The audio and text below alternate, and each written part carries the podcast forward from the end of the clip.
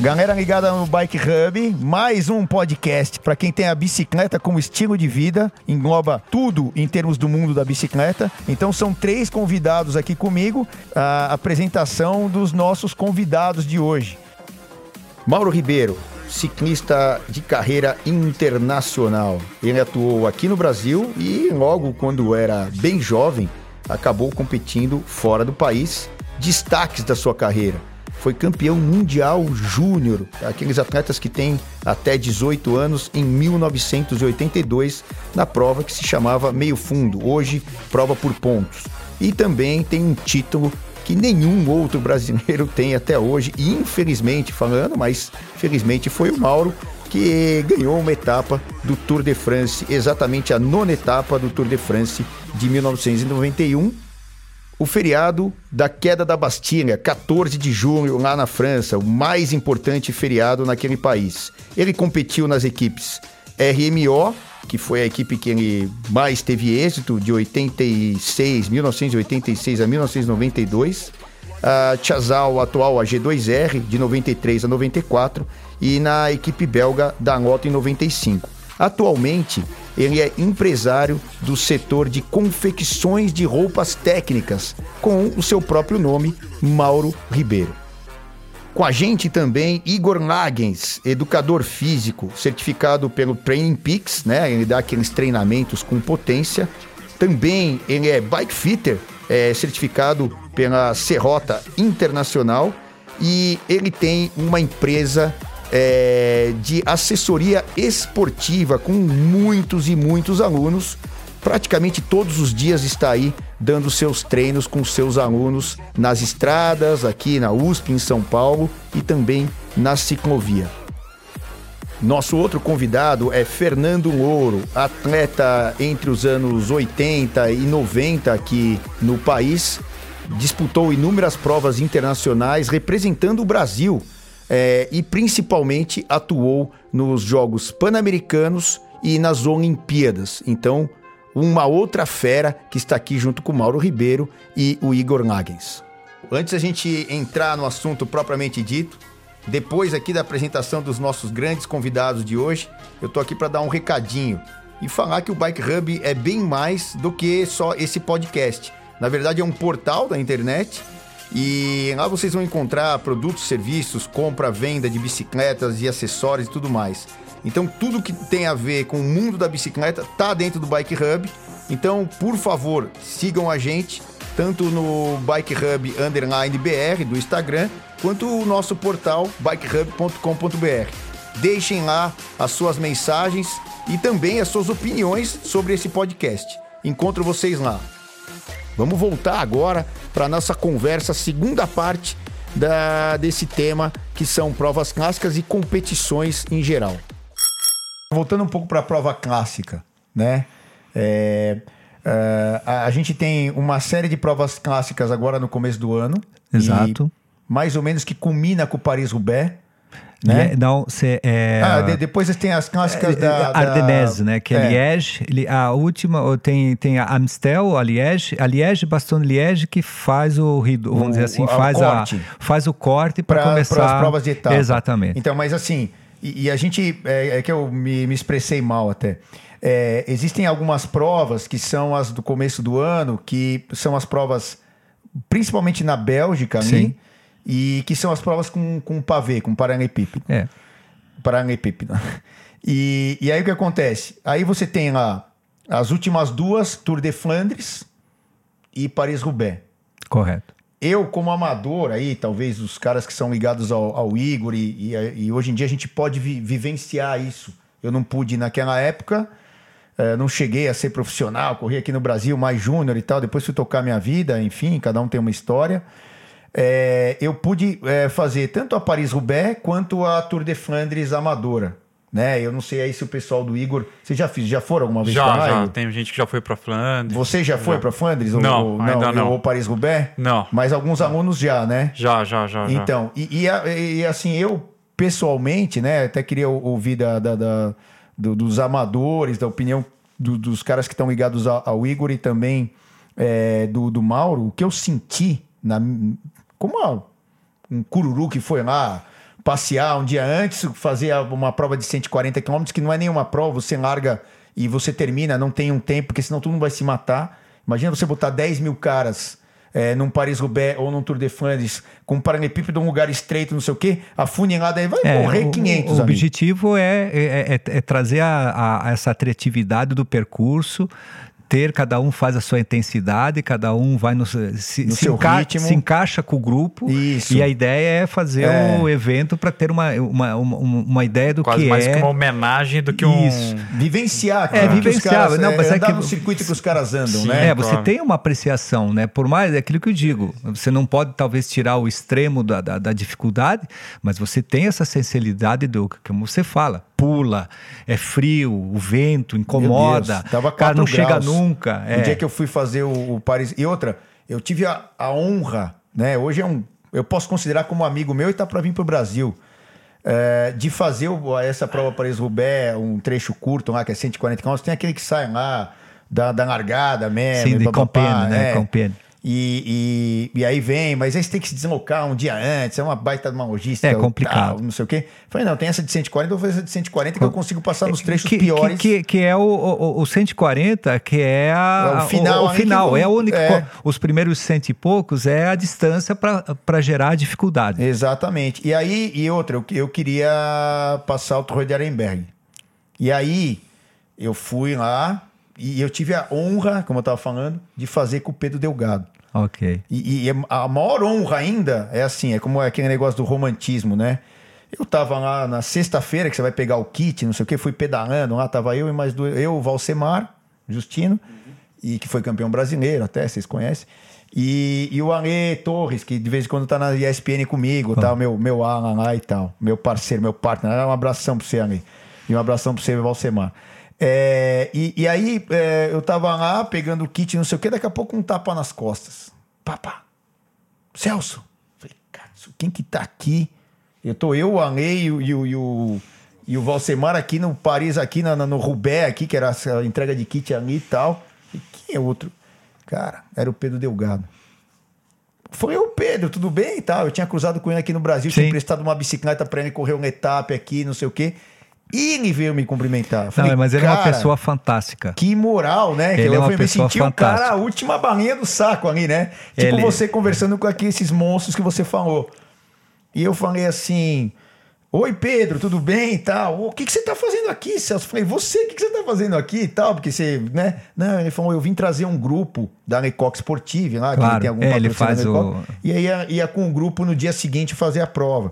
Eu falei, ah, não, eu vim porque eu vou fazer um lance para ESPN, eu vou narrar daqui, comentar daqui, não sei o que, a gente ia fazer pelo celular no dia seguinte e tal. E a gente queria fazer a prova antes, eu e o Alê.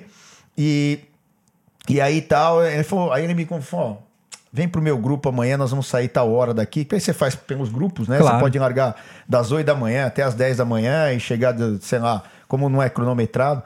E fizemos no grupo do, do, do Pedro Delgado. Que pessoa incrível. Ele tá para vir até pro Brasil aqui. Se ele vier, a gente vai fazer um podcast com ele Não, e tal. Isso é fantástico. Não sei se vai conseguir traduzir como é que vai ser o esquema e tal, porque ele só fala espanhol. Mas é, vai ser muito bom. E, e, e aí fizemos no grupo dele. E aí eu, eu vivenciei essas partes do Paris-Roubaix testando ali e tal. E para mim, Mauro, não sei, você e os seus alunos aí, Igor, tal, que foram para lá, e se o Fernando teve a oportunidade de ir para lá, sim, todos os trechos podem ser considerados nota 5 lá, que é a máxima. Mas o Torre Arenberg, para mim, é nota mil. Ele é completo. Para mim, na minha, na minha experiência, do jeito que estava aquele ano e tal, ele é muito mais difícil que. Para mim, foi. Porque, assim, muito mais difícil que todos os outros, porque o alinhamento dos paralelos é pior. Os caras vêm moendo a cana ali quando entram no Torrenberg. Ele tem uma certa ondulaçãozinha pequena. É, a distância. E, e, e ele é comprido. E, e para mim ele foi diferente de todos os outros setores. Eu não sei a tua vivência, os, os amadores que foram lá, é, é, o que, que pensam, ou, ou, se já te contaram alguma coisa, Igor, disso, não, lá, de quem foi. Não e, e tal. Mas é, é, talvez o cara que competiu lá, quando entrou no. Porque acho que todo mundo, quando entra no Torre de Arenberg, é diferente o negócio. Eu não sei, a minha visão. Então, eu estava contando essa passagem para eles, que então a floresta de Arenberg, né, a trancheira de Arenberg, que ela tem uma distância, acho que são quase 3,8, uma coisa assim, é, uma das. É, é, é longa. É, na realidade, você faz o abastecimento antes Aí você tem um, um, um vamos dizer assim, um, uma estrada, né, uma nacional, que te leva geralmente um falso plano, assim, ligeiramente, sabe? Você tem a impressão que está no plano, mas não está, ela vai levando, vai levando, e depois você sai dessa cidade e começa daí essa nacional que vai vir, acho que dá uns 8 ou 9 quilômetros, e daí você vira à direita e você entra né? Você entra na, na, na, na, na rua, que, ou, no caso, assim, na estrada que vai dar na, na entrada da, da, da, da floresta. E daí você é, tem duas porteiras né, simbólicas, que elas estão colocadas assim de, é, na entrada. Isso, exato. e ela faz uma... um V. Uhum. Então ela faz um V. Né? A funila. Ela funila e ela te dá você, então você sai de uma nacional de 12 metros, cai numa, numa rua para mais ou menos de 6 e entra para 2,5. Meu Deus. E tá? outra, 300 negros ali se matando, né? Então, na, na, naquele momento é, da competição, nós, eu estava como braço direito do, do Marc Madiot. Né, voltando um pouquinho na, nessa, uhum, né, foi, essa foi a minha experiência realmente que deu um, um auge assim, porque a gente tem foto com, com ele com o paralelo na mão e tal, é, é, é legal. É... 2.400 metros tem o Tredenberg, é, de paralelo. É, e, e, na entrada, é, o Mark Madiot não era um corredor especialista de ficar, sabe, não é um, um, um, um um Sagão, ou esses belgas que têm uma técnica muito apurada de Corpulento ficar. também, Isso, né? o cara, ele, ele se enfia. Pesado na, eles são li, vamos dizer assim, a gente chamava que são uma raça à parte porque eles têm uma técnica mais apurada ainda, eles não têm, não são braço duro de nada. Eu, eu diria que são eh, uma categoria que faz, é, sabe, o cara põe a bicicleta onde eles querem. A habilidade faz a diferença, não é exatamente, só a força. Exatamente. E ele, e ele era um pouco mais conservador né? E eu lembro que quando a gente entrou nesse pedaço, ele tinha uma, uma estratégia de corrida e ele é, corria no grupo mais, vamos supor, mais atrás. E estávamos, naquele momento, temos 90 corredores ainda. Tá? O grupo principal tinha 90 corredores já é suficiente para. Né? São 90. Em, sempre... Passar em dois metros ali, dois metros é. e pouco que tem. Aí o que aconteceu? E ele Porra. pegou naquele momento e eu estava conduzido, né? Estava ali para conduzir. E ele chegou quando a gente virou a curva para entrar. Eu tenho, ó, dá um quilômetro e 800, dois no máximo para entrar na. Ele falou, quero ir para frente. Meu Deus. Aí realmente eu falei, cara, eu vou sair como um sprint. E eu fiz um sprint. E eu falei, eu espero que ele tenha uma, dar uma deslocada, porque eu também. Eu, é apreensivo. Eu posso dizer assim, cara, é apreensível. E eu só lembro que quando eu sentei no selim, ele me bateu na bunda, vamos, vamos, mais. vamos, cara, mais ainda, cara. Eu falei, uau, eu lembro, uh, Celso, realmente que eu contei para eles, eu entrei, ele entrou, o terceiro entrou que estava na roda dele, o quarto deu na, deu na, na guia. Não passou. Não tinha espaço. Cara, ah, ridou, né? Fechou ali, deu uma caiu montoeira, caiu acho que uns 20 e poucos, cara. Daí... E outra, perdeu o embalo de entrar, não, não mas é isso? É, mas é assim, mas, é? Celso, só para você ter uma noção, eu tava 65 por hora. Você é louco. Então, eu digo assim, são extremos eu digo ali que você vê a diferença da habilidade extrema. A gente entrou e você entra e não freia, porque você não tem como frear, porque você já recepciona. E o famoso saltinho, por uhum. causa que eles deixam a gaveta ali, tem uhum. uma, um buraco, que ela faz uma ondulação. Até você vê muitos corredores, se você pegar imagens anteriores, que o cara dá e cai Cara, e é clavícula, é pulso, é, é complicado. Canaleta, né? Então você entra, você, você joga a bicicleta e já endireita e já faz o, o up e, e tem que botar. E, e, e, a responsabilidade é com o cara na roda. Claro, você está trabalhando pro cara. Agora, Por isso que assim, você fica com a, Você fica morto num, num, determinado momento e o cara fala, não, agora eu vou atacar. E o cara tá com as pernas boas, né? Então, Vai que eu derrubo esse cara. Mas assim, naquele momento, então você. É, claro que depois que você entra na pegada é, é engraçado porque você, se você me perguntar, é mais difícil no paralelo ou antes, eu falo dez vezes antes do que o paralelo. Sim. O paralelo você mantém aquilo. Isso. O approach é, ele é tá muito mais né? intenso e perigoso do que quando você está lá dentro. Lá dentro você mantém aquilo que você consegue, porque você pode perceber, você não consegue acelerar, acelerar é. dentro, é. você não consegue, é muito raro. Você tem que ter, aí você tem as exceções que são os finais de prova que você transmite, que você percebe que o cara ainda Acelerou dá aquele torque. Ainda. Eu quero dizer assim, é uma relação é, é, se a gente traduzisse isso como peso, é a mesma coisa que você está fazendo musculação com um cara, você está naquela série de supino, tô com 200 quilos, né, como já é um absurdo, e o cara diz, ó, bota aí mais 10 anilhas aí do lado para 500 quilos e o não, cara faz. Vai. Daí você fala, uau, é como difícil. é que o cara fez é. isso, né? E, Fora que ali você já está com quantos quilômetros nas costas, né? Então assim, ah, então, me faltam 100 para terminar. Vai, Sim, é mas ali que começa 100. a. Você já tem 150 eu, eu, nas eu pernas. Eu quero dizer assim, é, simbolicamente, essa passagem é o divisor de águas. É onde eles se colocam. Você pode perder a corrida aí.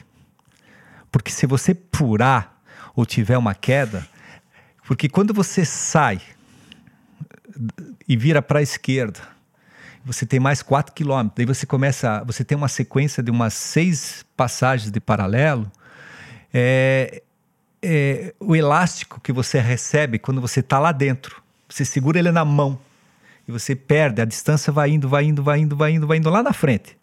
Lá na frente. Aí quando você recebe o elástico, daí você, opa, aí você quer voltar lá para frente. Quando você encosta o elástico, estica outra vez. Você faz você ah, fica no chiclete, Se a gente pegar, diz, por né? exemplo, do ano passado, o, o, Como é que é o garoto holandês que, que ganhou a, a Amstel Gold Race, com o nome dele? O Vanderpool? O Vanderpool. Eu tive a felicidade de correr com o pai dele. Sim. Durante. Vandepô, pai. Isso, que já era um monstro, cara. E, o guri, o filho é melhor. É, mas ele já era é impressionante. Esse garoto é fora de, da curva. E o, e o, pai ganhou a Mistel também. Sim, ganhou a Mistel. Ele uhum. era Tour de Flandres, o cara era excepcional. É, eu lembro que, é, que nesse ano eles falam, ano passado, no, no, no, Tour de Flandres, se ele não tivesse aquela queda, uhum. que ele foi impressionante, que ele veio, você mesmo falou, cara, se você colocar a circunstância, o cara mais forte era ele. Porque quando você chega num limite dos 60 quilômetros finais, que a gente fala a última uma hora e meia de competição, cada gesto contabiliza para, vamos dizer assim, desgastes a mais. Então, o cara pegou e, e, e andar 8, 9 quilômetros para recuperar um tempo e ainda fazer um esforço para tentar ganhar é muito difícil. Um monte de fichinha que ele foi largando no pedaço. Eu estava lendo um pouco sobre dados de potência e para a gente poder ter esse bate-papo, eu poder ter um pouquinho mais de informação concreta assim para a galera de hoje, né? Que trabalha muito em cima de medidores de potência. Os caras chegam a fazer 20 séries de 30 segundos até 2 minutos na casa de 700, 800 watts, Sim. pensando numa pessoa de 70 e quase 80 quilos, né? É. Então, assim, tem gente aqui que, né, brincando, a gente sprinta a 600, 700, sprinta. É, mas... Agora é... imagina fazer 20 acelerações, né? Então, assim, eu, são coisas... Isso tudo para treinar até mesmo é, passar esses elásticos, assim, né? Passar com a é, gente é, dessa chicletada para o cara poder grudar no pelotão de novo, né? Involuntariamente você entra é. nesse exercício pela própria dinâmica da competição. Então, você... É, a reação, os impactos que a gente fala de, de, de, de você estar a 30 por hora e passar a 70 por hora de pico de velocidade, isso que é a diferença entre o amador e o profissional. É. Né? Então, o profissional, uma vez que é lançada essa, essa dinâmica, é, isso também um grande, um grande professor, né? que hoje ele é ele ele está na, na, na, na, televisão francesa dando algumas consultorias na RC, é, que é o, o, o Cyril Guimard né? Um grande, um grande técnico, um grande atleta dos anos 70, 80 e que fez uma geração, vamos dizer, ele foi um dos caras que trouxe o ciclismo moderno, né? Foi o cara que descobriu o Greg LeMond, uhum. foi ele que começou a testar o túnel de vento, as bicicletas, a, a geometria mais avançada, pedal, eu dizia assim, começou a trabalhar na mecânica para o ciclismo. E eu lembro que ele falava que a, a diferença do ciclismo amador para o profissional é que o amador corre inverso. Sai muito forte e termina como pode. E o profissional pode sair devagar, mas com certeza vai terminar rápido. Isso é uma coisa, um é, fato. O amador corre o campeonato mundial todo final de semana. Né? Exatamente, né? exatamente. todo treino de final de semana é o campeonato é, mundial. É, né? começa da maior, mais forte possível e termina como pode, né? Então, e, e sobre essas duas provas aí especificamente, que vão ser agora no começo de abril, a gente vai ter que ver esse negócio de coronavírus Sim, e claro. tal, que está afetando muito a Itália. A Itália acabou de decretar que até o dia 4 de abril não tem nenhum evento esportivo dentro do território italiano, por toda essa complicação, mas enfim, né? Isso é uma coisa à parte. E, e aí, eu, eu, esse lance do Paris-Roubaix que você falou, que para mim o Troll de Arenberg é Sim. E você até detalhou muito o, não só o Troy Arenberg, mas a entrada, o approach dele. Se você entrar mal, já era a corrida. É, é, você, né? tem, você, você, você, você tem um handicap, né? Você, eu digo assim, não é ali que você vai ganhar ou perder a corrida, mas você já tem um handicap se você estiver muito atrás porque a, dinâmica das corridas, principalmente nesse ciclo, vamos dizer assim, essa, esse, esse, esse perfil atual de como correr, é, a gente percebe que é um domínio maior coletivo. É, na minha época, a individualidade contava bastante. Eu digo assim, as equipes trabalhavam. É, a gente no final de uma prova era raro você ter três corredores da mesma equipe com o mesmo nível técnico. Hoje você tem uma quick step que é impressionante. Os caras têm um nível, você tem, sabe? Então o peso, a, as relações de força, elas são mais coletivas. Então, é, é, então é, até é falando disso aí que você tá entrando nesse assunto, é, que é importante, é a diferença, né? A gente vê muita prova aqui, eu, o Igor, o Fernandão aqui, mas você que teve mais lá dentro, é, é, é, justamente entrando nesse assunto aí, te cortando, mas é para elucidar claro. bem esse assunto. É, existe uma grande diferença que eu vejo no ciclismo da tua época, dos anos 90, né? Uhum. 80 e 90, né? Você 90, ficou lá... até, eu corri até 96. Então, então. É, é, na parte coletiva de hoje, eu tive com, com o Cláudio Chiapucci aqui no Brasil, Sim. ele veio para um evento aqui, que era o São Paulo Rio, o Cláudio Capelano trouxe ele e tal. Um abraço pro Capelano. É, e, e, o, e o Chiapucci, é, ele falou, e a gente foi daqui para o Rio, então tivemos cinco, seis dias juntos, aí pedalando e tal, e não sei o quê. E ele falava assim: não, na minha época eu, eu pegava, eu atacava, teve é, aquela, aquela finestre, Sim. né? Que, que, foi aquela prova famosíssima que ele ganhou, atacou, uhum. é. E, e, ele atacou lá do comecinho, Sim. porque era para ganhar os, os, prêmios de montanha, não sei o quê. Aí a fuga abriu, ele continuou tuchando e tal. Chegou lá no final, ainda na frente de, de Indurain, tal, tal, tal, e ganhou a, a prova, uma das escapadas maiores aí da, do, do ciclismo. E ele falou que tinha uma liberdade muito maior para correr uma prova, tanto de etapas quanto clássica. É, é, é, claro que tinha uma coletividade, você tinha que respeitar ali os, os seus técnicos e tal, tal, tal, tal, tal, tal. Mas é, é, não tinha o rádio, tal, as dificuldades para comunicação. Tinha uma maior, uma maior liberdade, né? É, eu acho assim que a corrida era mais no feeling, né? Você tinha já, claro, você tinha uma liberdade, tudo era mais ou menos ordenado. Você dentro da competição, você sempre sai com um líder, isso é um fato, né? A gente toda competição existe e tem os outsiders que estão ali, que tem um momento que pode acontecer. Então existia um, um, uma, é, eu acho que a diferença que hoje é, talvez na minha época o ciclismo ele era evoluído, vamos supor, as diferenças físicas eram ela eram mais aparentes não pelo sentido de incapacidade física por ela mesma, mas e sim por falta de conhecimento ou um trabalho que hoje a gente percebe que os atletas, o conjunto de todas as equipes, pelo menos falando de Pro Tour, né? Falando de Pro Tour, é, você não tem um corredor que não tem o nível né? É raro que você vê, ou o, a, o momento dele é por causa que ele teve uma queda, ou ele soou um 48 horas antes, ele teve um problema físico, no caso, uma, uma, uma gripe, alguma coisa assim, mas ele só teve alinhou a corrida e teve que abandonar depois uma queda. Mas senão a gente vê que o nível técnico é muito elevado.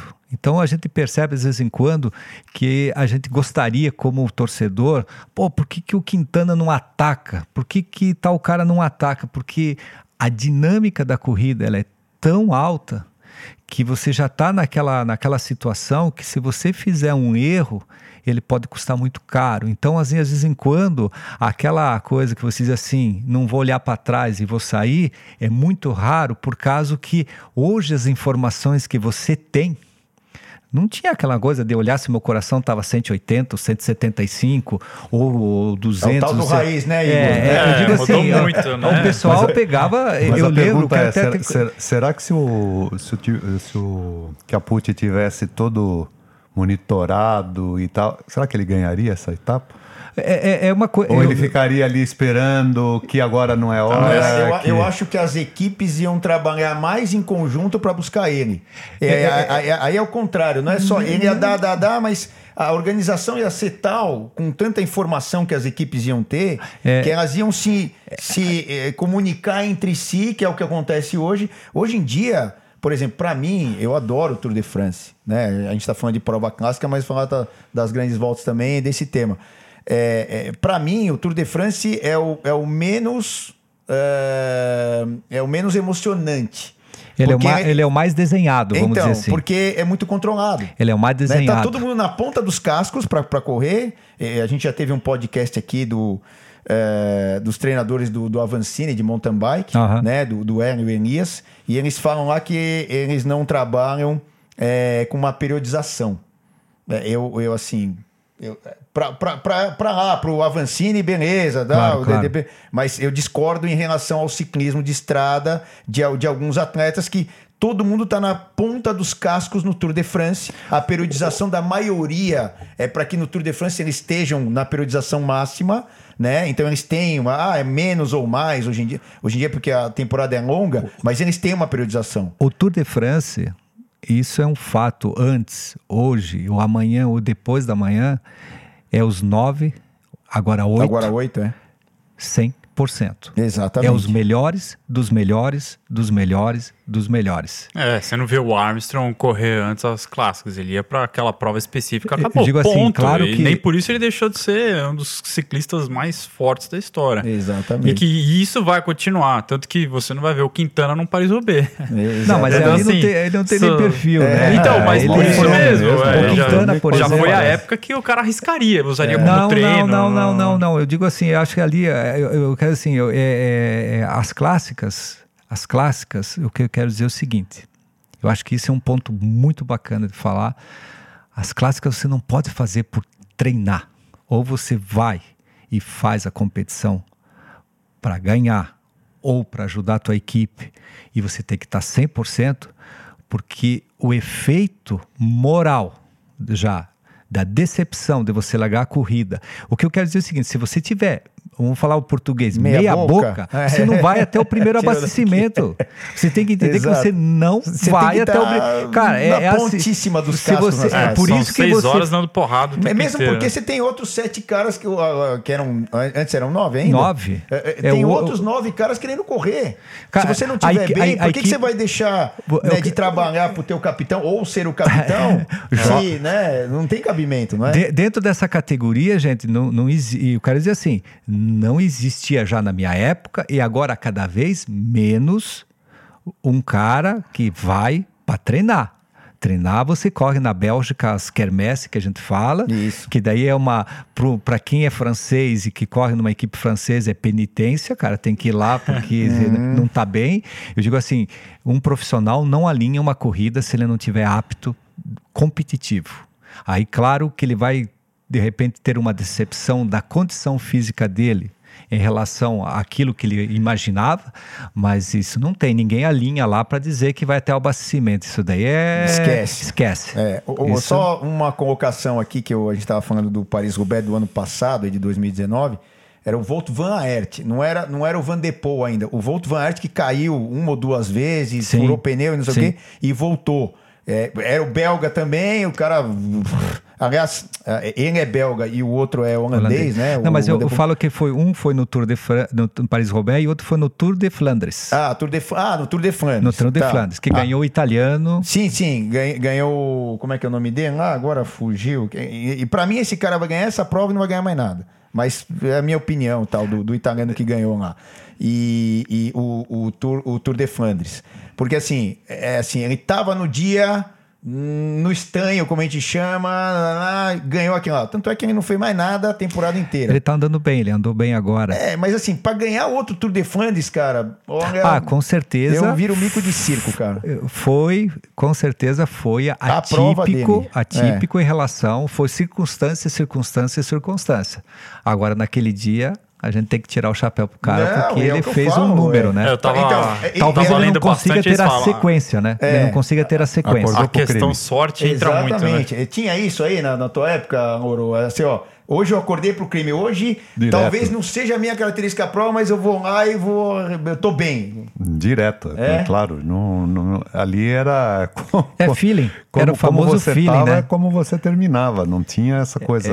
É, é, é o famoso feeling. Não, mas assim, Cê... tinha dia que você falava assim. Talvez não fosse a prova. É, você tinha lá na equipe Calói, aqui falando do, do Brasil e tal, das provas clássicas aqui do Brasil tal. Claro, não tinha importância lá de fora, mas você falava assim, cara, essa prova aqui é para um cara de repente mais escalador. Você não era escalador, você era um cara passista e tal, e também você não tinha não era o sprint a sua característica, você ficava ali no meio termo, né? Uhum. Porque o teu negócio mais era a pista, era 4 mil metros e tal, tal, tal. E, e aí você conseguia trabalhar muito bem para um sprinter ou numa prova que era muita subida, cara. Mas tinha aquela prova que talvez fosse mais ou menos sua característica, mas você fala assim, cara, eu acordei hoje de um jeito e eu passei a semana inteira me sentindo tão bem que hoje, de repente, eu tenho que ser o capitão e tal. Acontecia isso aí, você está no estanho. Não, você assumia, claro. É aquele dia que você acorda assim que parece que você respira até pela pele, né? Uma coisa. as tuas pernas respondem imediatamente, você se sente recuperado depois de um ataque. É, claro, sobrepondo até qualquer expectativa normal da prova, claro. Isso existia muito e não só comigo, mas. E aí você chamava, batia no peito. Batia, a, a, aconteceu, é. no ciclismo profissional é mais complicado, né, Mauro? Que o capitão já é eleito lá no começo do ano, quando ele fecha o contrato, lá no final do ano não, anterior. Não, eu, eu, e, a, e, como é que é? É assim, dentro da. da, da, da é o Betiol que ganhou o, o Tour de France, o, o Alberto Betiol.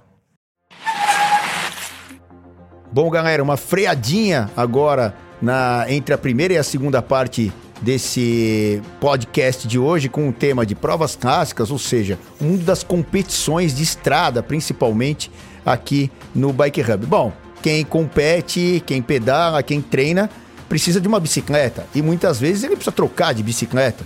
Por exemplo, eu quero vender minha bicicleta, Fabrício. Como é que eu faço? Tá aqui o Fabrício que vai dar é, as diretrizes de como fazer isso dentro do Bike Hub, já que o Bike Hub primariamente ele foi criado para isso, para você fazer troca, compra, venda é, das suas bicicletas novas e usadas. Como é que é, Fabrício?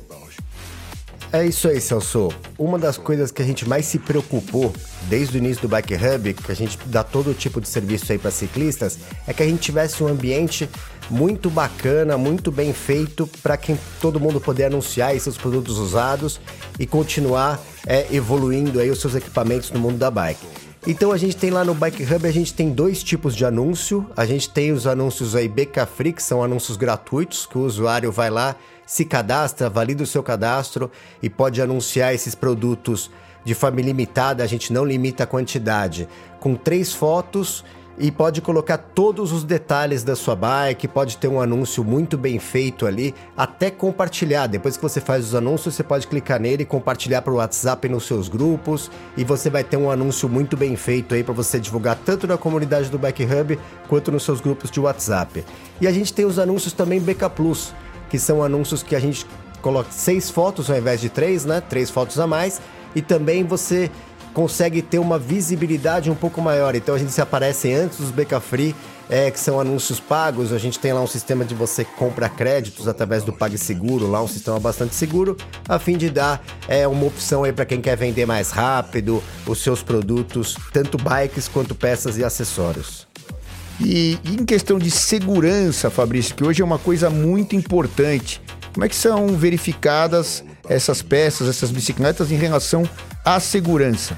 é, essa também era uma preocupação bastante grande, Celso. A gente, como ciclista, é, vive isso no dia a dia, né? O medo de ter nossas bikes roubadas, tanto para serem vendidas quanto para ser desmontadas, ser vendidas como peças.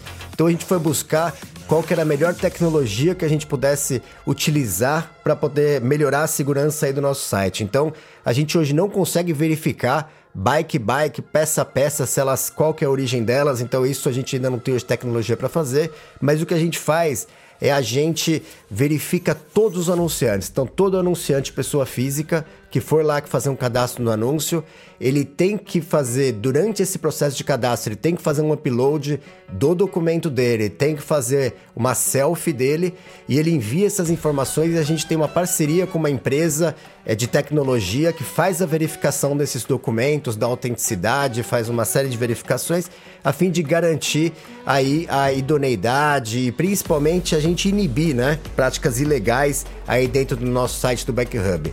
Então a gente tem bastante preocupação com a segurança e quem por acaso encontrar algum tipo de produto lá de procedência duvidosa, estamos 100% aí é, à disposição para é, ajudar a tirar eles do site e proteger a nossa comunidade. Então vocês viram que tudo é possível no Bike Hub, é, sempre aí com muita segurança e também ofertas ilimitadas. Vamos voltar agora para o nosso podcast de hoje. Na realidade, é, o líder é por natureza, né? Então, o líder, ele são os nomes do histórico que traz o líder, né? Então, o peso já vem, né? O peso, o salário e Exatamente. Tal, e a, Daí você vem e, claro, o cara vem para certos objetivos, são traçados os objetivos da equipe e dentro da competição é, já teve é, é, já teve situações que o líder né, o nosso número, o corredor principal da equipe, erguer a mão e falar assim: olha, hoje eu abro mão e eu vou estar aqui disponível para a equipe. Quem, e daí você pode erguer a mão lá com ou é, é, ergueu o último o, da fila. Eu, quero da carteira eu, eu, moral mas assim se você erguer a mão vão te respeitar. Eu já tive a oportunidade de fazer isso e eles respeitaram e eu fui protegido para correr e andei bem. Eu digo assim fui terceiro né? E depois ainda levei puxão da orelha, é o que falaram assim, cara, se você tivesse esperado mais, você tinha ganho. Uhum. Então, quer dizer assim, então são situações porque eu estava me sentindo tão bem e fui motivado pelas pessoas que treinavam comigo, que eram profissionais da região. O cara falou, cara, você está fora da curva porque a gente sabe, porque é aquilo que eu digo, você tem um cotidiano e você faz situações de montanha ou de percurso que você se sente e fala assim, cara, você me colocou em dificuldade, coisa que eu nunca tinha visto você fazer comigo. Então eu falei, cara, aproveita que você está super bem, cara. O contrário, não é que ele falou para mim, não falou nada, ele falou o contrário, ele falou, cara, você tem que aproveitar porque realmente você está numa fase legal. E apoiou. Foi ele que falou: não, levanta a mão aí que esse cara tá bem, cara. Eu vou ficar do lado dele. E realmente eu fiz terceiro. Mas depois ele me puxou a orelha e falou: cara, você tinha que ter mais calma. Eu falei, cara. Ganho mas é, é complicado, é, né? São é. situações complicadas. E, e, eu só queria entrar num, num, nesse lance que você vem falando de Paris-Roubaix e Tour de Flandres. E o que eu falei, fui fazer as duas lá de Sim, maneira claro. é, amadora e tal, e para conhecer um lugar e tal. E, cara, para mim, é, pela dificuldade que uma subida me traz, porque eu sempre pedalei, tinha subida de viaduto quando a gente corria com ouro aqui, com meu irmão e tal. É, o Mauro já estava na, na Europa e tal. Tinha subida que tinha um viaduto, eu já não ia. Para mim era uma montanha. É, é a minha mentalidade lá atrás. Claro, mas é, né? é, é, uma realidade que a gente se, Porque se encontrava. Porque o meu negócio era sprintar, sprintar e tinha que ser plano e eu não podia é. sofrer na subida. Hoje em dia eu penso completamente diferente. Claro. Graças a Deus que a experiência trouxe um monte de empirismos que a gente não, não, não tinha antes e viveu tudo isso e, e acabou descobrindo coisas diferentes, mas paciência tal. E, e aí o que acontece? É eu, eu fui pro Paris-Roubaix e o Tour de Flandres como amador. Cara, para mim, hoje, esse Betiol aqui, eu ponho ele num pedestal. Mesmo eu acho que ele não vai ganhar mais nada importante. Não, eu, eu, eu, eu digo, ele não faz parte de um corredor pela idade, pela situação, Sim. pelo histórico dele, pelo aquilo que ele fez. É uma pedra, vamos dizer assim, que, que, que, que encaixou naquele dia, mas ele não tem a continuidade. É difícil. É muito difícil. Eu digo assim, é, é, ser um Sagan, ser um, sei lá, um, um Froome, ser um... Tom é, é são, são, são, é, é, tem que ter um perfil físico, eu digo assim, que é todo ano. passa uma, uma geração, um, né, uma década, e se você vê, são marcadas por alguns talentos, né, que são referências. E fora desses talentos, ainda tem uma peneirinha mais fininha ainda que segura só um, ou mais grossa, vamos dizer assim, que são os grandes calibres, que são uh, as exceções o, o, que marca uma geração. O, é, Matthew Raymond que ganhou foi o ano que eu tava, então, esse sim. ano que eu tava lá no, sim, sim. foi 2016. O Matthew Raymond, o australiano, que já tava parando é, gregário. Sim, mas ele é, foi lá só... e ganhou o Paris-Roubaix do, do Tom Boonen que ia bater o recorde e tal, né? Um negócio mas, que... mas eu, eu, acho assim, são situações Sim. de competições que foge, né? É. Se você estivesse, eu acho que nas casas de aposta em Londres, Tom Boonen era o Porra, favorito e demonstrou claro. isso. Eu assisti claro. essa prova. Eu quero, eu só quero dizer assim, se a gente voltar um pouquinho para trás, é, nesses, é, nesses dias estão tendo as, os primeiros eventos da Bélgica. Você pega a lista de corredores, é, por nações, os primeiros 25, nos 25 tem 18 belga. Ah, com certeza. Então, a probabilidade de um corredor ganhar um evento desse, e quando você olha, daí você troca um pouco a página e olha para a direita e vê as equipes, é o Equipe Step, ou é, são equipes realmente já específicas para clássicas. Para clássicas. Então, assim, eu digo assim, as coisas elas não, é, é, sei lá, se a gente brincar, dizer assim, puxa, o Flamengo pô, acho que vai terminar em último no Campeonato Brasileiro. Cara, não, a tendência hum, é que ele, é. pelo que ele demonstra, é. é. que ele ganhe. E lá é a mesma coisa. Então, quando você vê já as aproximadades, os approaches da, da, das competições e você já vê os nomes, não foge daquilo. Uhum. Eu digo assim, é muito raro que venha alguém Sim, lá de trás. É, como o Betiol ganhou, como o Reyman ganhou, é, é raro, mas a, a, situação da prova é que com o Cohen ali foi, né? Veja bem, se a gente fazer um breakzinho, que é a grande estreia, a grande, a grande, veja bem, acho que esse ano, claro que agora talvez com essas situações do coronavírus, do, do coronavírus que está acontecendo, é, vai mudar alguma coisa. Mas se você vê a grande expectativa do Tour de Flandres, o grande astro, quem que vai ser? Alan Felipe que vai fazer a sua primeira competição nessa situação. O ano passado, Valverde quis. É, Sim, ter... é, com 40 anos, né? Exatamente. Ele foi correr a primeira vez lá. Exatamente. E, e chegou entre os 10, Opa, né? é Não, isso que eu digo. É... Pelo e, amor de Deus. Né? Agora, né? o Alan Felipe, só que você, quando você escuta a, a, o percurso dele do ano passado e esse ano, ele mesmo está colocando-se em questão pela primeira vez ele deu um depoimento que eu, que Sim, eu acompanhei eu e ele falou, cara, eu não estou bem. Uhum. Então ele não se encontrou ainda no, do no começo nível... da temporada. Exatamente, do começo da temporada até cá. Então uhum. as, as aproximadades da, daquela referência de feeling que ele tinha é. não tá. Não tá então, tá se traduzindo. O pessoal tá dizendo calma que vai chegar, mas ele já tá, porque é aquilo que eu falo, cara. Quando as coisas encaixam, Encaixa. é bacana, né, cara? Mas agora quando começa a não encaixar, você viu uma o Van vez... ano passado, para mim até um, um, se tiver na ponta dos cascos, o Van Der Poel que, que, que é é o favorito. Que é o favorito para mim. Com não, certeza. Cara, mas é, é aí que, eu, aí que eu quero chegar, né? Que eu tava aqui bolando e bolando e bolando. Eu fui fazer as duas. Eu andei na, na, no percurso do Tour de Flandres. Cara, para mim, o cara que ganha aquilo. Eu não gosto de comparar, mas assim, nesse caso eu vou ter que comparar. É mais do que o Paris-Roubaix, o, o Tour de Flandres. Porque assim, cara, correr e outra, se estiver garoando ou chovendo, aquela. Meu, você tem aquele estopo lá com 20% com paralelepípedo né? É, todos os bergs, né? Tal, todas as subidas que tem lá. É, aí chega naquela parte de definir, você que correu, aí pode falar até pra gente, a gente como amador, né, Igor? Aí lá, como cururus, vamos dizer, como eu gosto de dizer, é, a minha visão foi essa, de quem ganha o Tour de Flandres, cara, o cara é o... Eu considero como o ciclista.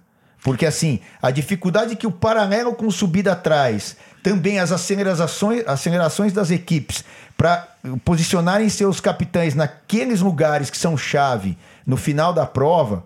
E outra, ali é uma coisa engraçadíssima. Não sei se você tem essa visão, Mauro, que você teve lá várias vezes. Eu tive uma ou duas vezes ali na região. Eu fui duas vezes ali para Flandres. É, não tem nada, é plano. Tem uma colina, não é montanha, né? É uma colina e eles ficam subindo a colina de um lado, descendo do outro, subindo de um lado, descendo do outro. É só aquela. né? Não, é, não tem é, altas... Você, faz, você né? É, a, a, o, o desnível é muito pequeno. Pequeno. Agora tem a famosa particularidade que acho que você até pode... A gente, se der tudo certo, que as coisas, as competições saiam esse ano, você pode traduzir, tiver a oportunidade de, uhum. de, de mostrar na, na, o final tem uma coisa que você, eu achei que você ia falar, por isso que eu fiquei esperando. Uhum. É plano. Uhum. Só que você, 100 metros na frente, você não consegue pegar. Uhum. Não consegue. Foi não o que consegue. aconteceu com o Betiol esse ano passado. Não consegue. Porque tá a, intensi a, intensidade é tão alta, uhum. é tão alta. E na Bélgica, é o famoso Chile, né? A experiência, né? Contada, né? Que você, você é, são placas ela gruda, você, é, é, ela não tem uma, uma, uma, a inércia, uma, vamos dizer assim, uma, um, um, uma continuidade, um, uma, como é que é, essa, essa, não rola legal. Então não tem sabe, a inércia não é, age, você, né? Você para, então assim, quando você roda. sai Uh, quando você sai nos últimos 12 quilômetros que você percebe que o cara arranca, a gente, você pode ver a história, se você olhar a história, Merckx, Fred Martins, é, todos esses grandes campeões, eles atacam nesse. porque são. é plano. Mas sempre tem uma brisa, eles não chamam de vento, é uma brisa, porque quando venta lá é vento mesmo. Hum. Mas essa brisa, ela te dá uma sensação, eu sou sincero, a, a, a, a é, você tá. Eu tive duas oportunidades de chegar no grupo principal do, do, do passar no Tour de Flandres, né? Uma terminei em 23 e a outra 30, uma coisa assim. Mas para você tirar um metro, cara, você baixa às vezes duas velocidades para tentar encostar. E demora. Você percebe que o cara tá ali, não tá vai. ali, tá ali, e você não consegue tirar a diferença. Então, você já está no extremo. O que leva a isso? Então, os primeiros 125 quilômetros é muito rápido né? é muito rápido. Eu nunca corri um Tour de Flandres que saia devagar. E quando você se aproxima no primeiro abastecimento que passa primeiro ciclo do Ville Gramont, que é a primeira entrada, e depois você começa o ciclo de pegar os montes e aí chega na segunda parte que a gente sempre fala que é os 60 km final uma hora e meia. Cara, é uma intensidade tão grande, tão grande, tão grande, tão grande. Eu digo assim, eu me lembro é, nós estávamos no Tour de Flandres, o, o Jean-Claude Colotti tinha feito uh, um bom começo de temporada, Milan Sanremo ele tinha feito nono, ele estava bem, nós estava, e ele, eu estava lá para ajudar ele, e quando chegou perto da, da, da do Vilgamon, para começar a entrar, Phil Anderson, que corria na Panasonic, uhum. começou a dar guidonzada na bunda do cara pum, uma guidãozada mesmo. Batia, uhum. batia, batia. O Greg Lemon estava aqui, é, sabe, tudo pertinho, o pessoal, o, o, o Bauer, é, o canadense, Steve cara, Bauer. Steve uhum. Bauer, cara, tava... Seven um, Eleven, não sei se era... É, não, é. Tava, já tava na, na, na, na Motorola, uhum. na época da Motorola. Eu só sei dizer assim, cara, que quando, quando ele falou, cara, saia daqui que eu vou abrir, a, eu vou derrubar esse cara. Cara, ele ficou tão irritado. Eu falei, você tá louco, cara? Nós estamos aqui com 70. Cara, o cara não baixou, a... abriu a perna, o cara deu, puf, quando ele fez assim, op, 50 cara no chão. Nossa. Greg Lemon. Mas todo mundo, Kerquilhão, toda a galera inteira, cara, que tava, porque ele caiu da frente. E ele levantou, eu lembro, o, o falou: se, se você não gostou, depois no vestiário a gente conversa. Cara, então quer dizer assim, uma intensidade tão alta que um toque, o que eu quero Acabou dizer assim, um toque, um movimento que saiu do, do normal, cara, fechou, fechou então, a E, e por essas e por outras, que quando eu tive lá, claro, uma intensidade anos-luz dessa daí, muito menor, que eu senti que aquele trajeto é tão duro para quem, quem ganha a prova, que para mim, cara, eu endeuso o cara que ganha um, um Tour de Flandres, porque a dificuldade é enorme. A colocação é, é, muito difícil você se, se colocar entre os primeiros. E qualquer cortezinho que tiver, é o que você falou, teve um cortezinho de 3, 4 metros é para tirar depois acabou é, a prova. É difícil. Você não, não tira mais. Olha assim, eu, eu agora dando minha, minha, minha, meu ponto de vista, são dois monumentos. Né?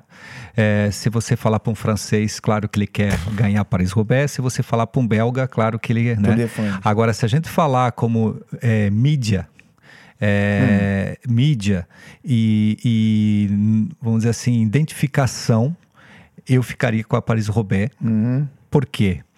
Porque tirando o Tour de, Flandre, o Tour de France, é a prova mais visualizada Sim, no mundo. De mídia. Claro. De mídia é assim. Então, quer dizer, a relação de conhecimento, e assim, é difícil também.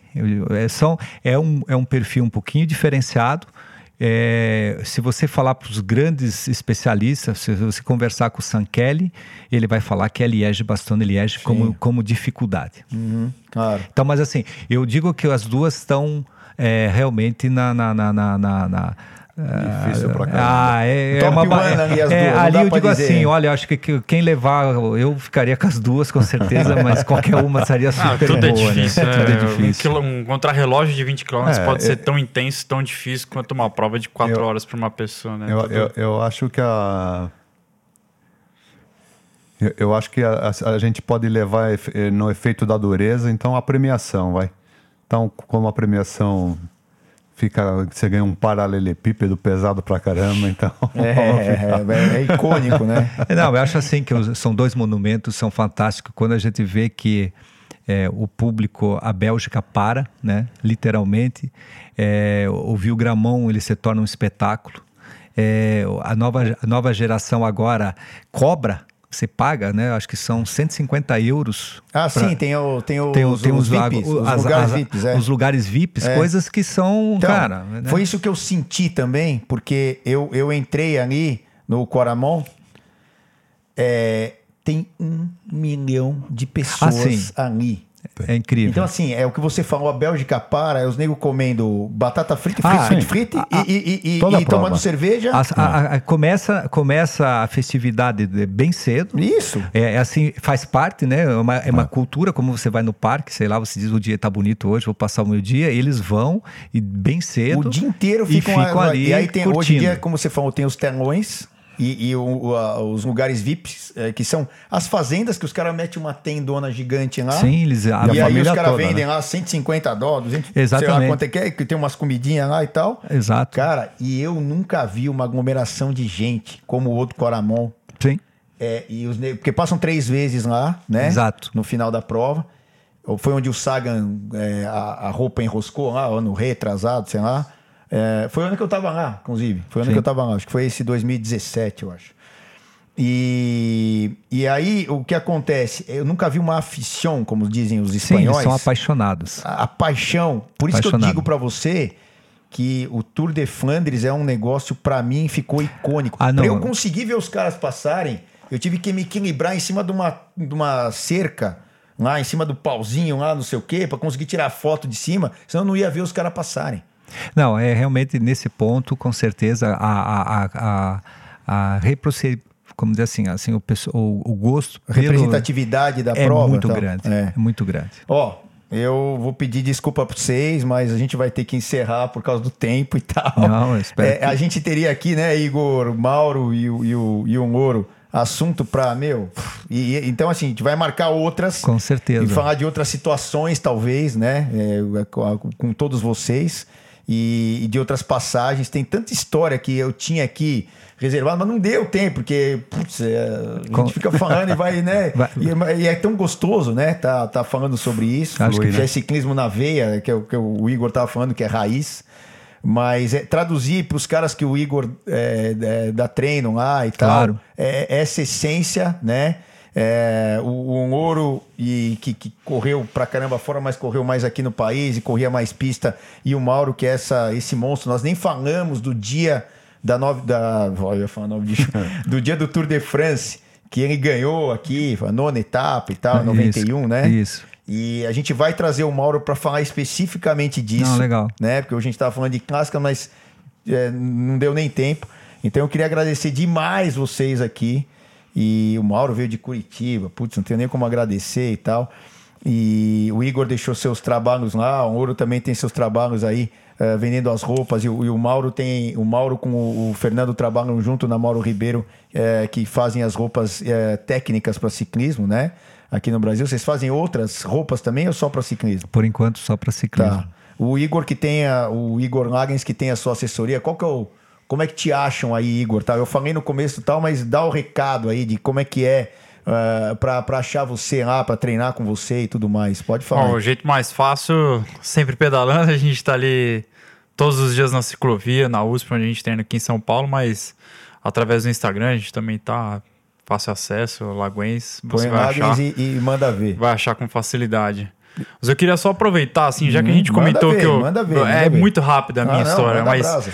Eu, claro, ainda um dia vou para fazer Paris-Roubaix, mas é, trazendo isso que você falou do, de trazer o raiz, de trazer essa percepção, a gente fez uma brincadeira esse ano e a gente chamou de Inferno da Norte. Eu vi. Que seria um, o inferno um da Zona aí. Norte. É, eu vi, eu vi. então vi, a gente falou vi. assim, pô, então assim, a gente passou por Caieiras, passou por uns lugares assim com bastante buraco, com bastante subida. A gente subiu o famoso Pico do Olho d'Água aqui, que tem quase 3 quilômetros. Roseira umas... também? Subiu uma roseira, subiu uma Santinês. Santinês. Ah, então, assim, é, não, não, é qualquer um que consegue. então, a gente juntou algumas equipes, grandes amigos. É, algumas lojas também deram uma força. E aí a gente chamou, putz, tivemos quase 40 pessoas, 60 pessoas, 40 pessoas participando. E aí, assim, eles puderam entender o que, que é o raiz, o que, que é o forte. Então, assim, por mais que a gente seja uma assessoria, que eu gosto de chamar de equipe de ciclismo, a gente tentou trazer o raiz. É o inferno da norte. É o cara pegar a buraqueira, pegar a rampa de 20 e poucos por cento, descer com medo da roda de carbono estourar. É isso aí, cara. Isso aí faz mas, parte. Mas é, é, era tipo uma competição? Quem, era uma quem brincadeira. pode menos? Ou é, uma, uma... Ó, sobe mais tranquilo, porque esse aqui vai sobrar? É. A gente neutralizou o deslocamento, a Anguera, Rodoanel. Chegando na cidade, a gente fez as subidas é, num estilo rachão, vai. Então, tá, a gente tinha o pessoal da, da Velo 48, tinha o Ludão, tinha o Raul Estevinho, o Vitor Estevinho, é, Bike for Life, tinha a Pedal Urbano, todo mundo ali dando uma força e colocando o ritmo. Então a gente colocou um cabeça em cada grupo para esse cara ir forçando. Então Putz, legal Toda... pra caramba. É isso, é dar essa mexida, né? Dar essa mexida no mercado e. E, e não, ciclista, olhar, não olhar né? muito que potência tava, que não, batimento tava, só com a bucha. Eu perguntei pra né? ele, aí, subiu a quantos, quantos fatos ele subiu? Ele, cara, eu só sei que eu tava babando na subida. 42, agora, 21. Pô, nossa época não tinha essas transmissões aí, que nem o Fernando tá falando em 42, 21 e tal. Imagina, tinha, hoje né? o cara não vai nem pro pedal. De... É, é, é, hoje o cara nem, nem se inscreve no com pedal certeza. se tiver com isso. Ah, legal. O, outro, outros tempos, né, Maurão? Outros ah. Eu, acho, eu acho assim que, que hoje é normal. Eu vejo de bons olhos, né? Cada geração a gente está indo para uma, uma cada vez mais apurado. É, eu lembro que é, eu estava no Campeonato Mundial de, da Suíça foi acho que o penúltimo que eu, que eu fui acompanhar como técnico da seleção brasileira né, nessa geração com Murilo Fischer, que estava como, como atleta principal. E, e um dos corredores da época, acho que foi o André Timil, que, que eu fiz equipe com ele também, né? E ele falou: Poxa, na nossa época as bicicletas pesavam 10, 12 quilos, né? Agora, se você der para um atleta dessa geração agora, ele nem quer subir em cima da bicicleta. Então eu acho natural isso, né? E eu acho assim, essa relação de você traduzir é, o que é o esforço, né? Então o ciclismo, é, é, o ciclismo é essa liberdade, essa situação que você pode. É, você pode pegar uma subida, um desafio, né? Você desafia aquela, aquela situação. Você pode dizer assim, eu vou até a praia, eu vou até a Aparecida do Norte. É um desafio, né? Então, acho que a bicicleta te dá essa liberdade de você e você tem o direito de você pedalar mais forte, mais devagar. Então, eu acho isso muito bacana. E realmente eu acho assim, os limites é você que se dá os limites, né? Então, claro que quando você é um profissional, você deve seguir o ritmo do daquela, daquela ação. Agora, quando você está em grupo, você segue um, um, um, um, ritmo do prazer, que é você faz aquele esforço. E, e acho assim, acho que dentro do, do, do, do, do, do, do ciclismo amador, é, é, eu acho que assim, se conseguir traduzir que você motivar teu, o teu colega a, a, a vir com você, ele tá, você está motivando ele a melhorar a qualidade isso, física. Essa é a ideia, essa é a ideia Sim, eu acho isso muito ideia. bacana. É, isso mesmo. Como diz o velho Louro, a dificuldade do ciclismo são os próprios ciclistas. Né? Exatamente. Né? Se todo mundo fosse Com na certeza, boa, é. não então, haveria sofrimento. E aí depois é um outro tema para um outro podcast, que é o ciclismo de pista e o de estrada. Porque o de estrada você tem que ganhar, passar na frente. E o de pista não, você tem o tempo ali como é, referência sempre, é um, que é bem é, diferente. É, um, é, é uma, uma, uma, uma, é um, é uma outra é análise, é, um outro trabalho, é um adversário mais... muito complicado. Daí, Exatamente. já é mais previsível, mas é muito mais complicado. É muito mais. mais. É. Então é, não é só ganhar do teu oponente que está é. aqui, mas você briga com o tempo briga ali. Com o tempo. Você tem uma referência de tempo sempre. É, exato. Então é, é, diferente. A gente vai falar do ciclismo de pista e de estrada e tal, tal, tal. Vai trazer o Igor de novo, vai trazer o Mauro de novo vai trazer o Fernando de, no, de novo e espero que eu esteja aqui também. Com certeza, vamos lá. Ah, legal. Galera Valeu. que está escutando a gente, Bike Hub é isso aí. É, é, é para quem tem a bicicleta como estilo de vida, como nós todos que tá, estávamos aqui. Eu tenho certeza que vocês que estão ouvindo, e se não tiver vai começar a ter depois de alguns podcasts aí que tiver ouvindo. Então toda sexta-feira a gente lança um novo. Esse aqui foi sobre prova clássica, que era um tema, uma desculpa para trazer esses caras aqui. Mas a gente falou de um monte de outras coisas, de ciclismo na veia e como o Igor mesmo estava falando aí, ciclismo na veia, ciclismo raiz e aquela coisa que Antigamente era diferente de hoje. Qual é melhor, qual é pior? Não qual é melhor, qual é pior? Não existe. Existem características diferentes. E, e, se a gente for inteligente, a gente vai pegar o do passado e vai a, a, colocar no, aqui no presente, né? E colocar no futuro também, aplicar isso tudo, né, Igor? Que é o treinador. Então, eu acho que é isso aí. Resumindo, é, o que a gente viveu aqui é, nesse bate-papo foi muito intenso, muito legal. E tem muito mais assunto para vir aí é, pela frente. Vou agradecer já de novo aqui o Maurão, o Igor e o Fernando. E o, a gente volta no, na próxima sexta-feira com mais uma sessão aí de podcasts, mais um episódio. Abraço para todos, muito obrigado. Valeu. Valeu, valeu. Valeu, obrigado.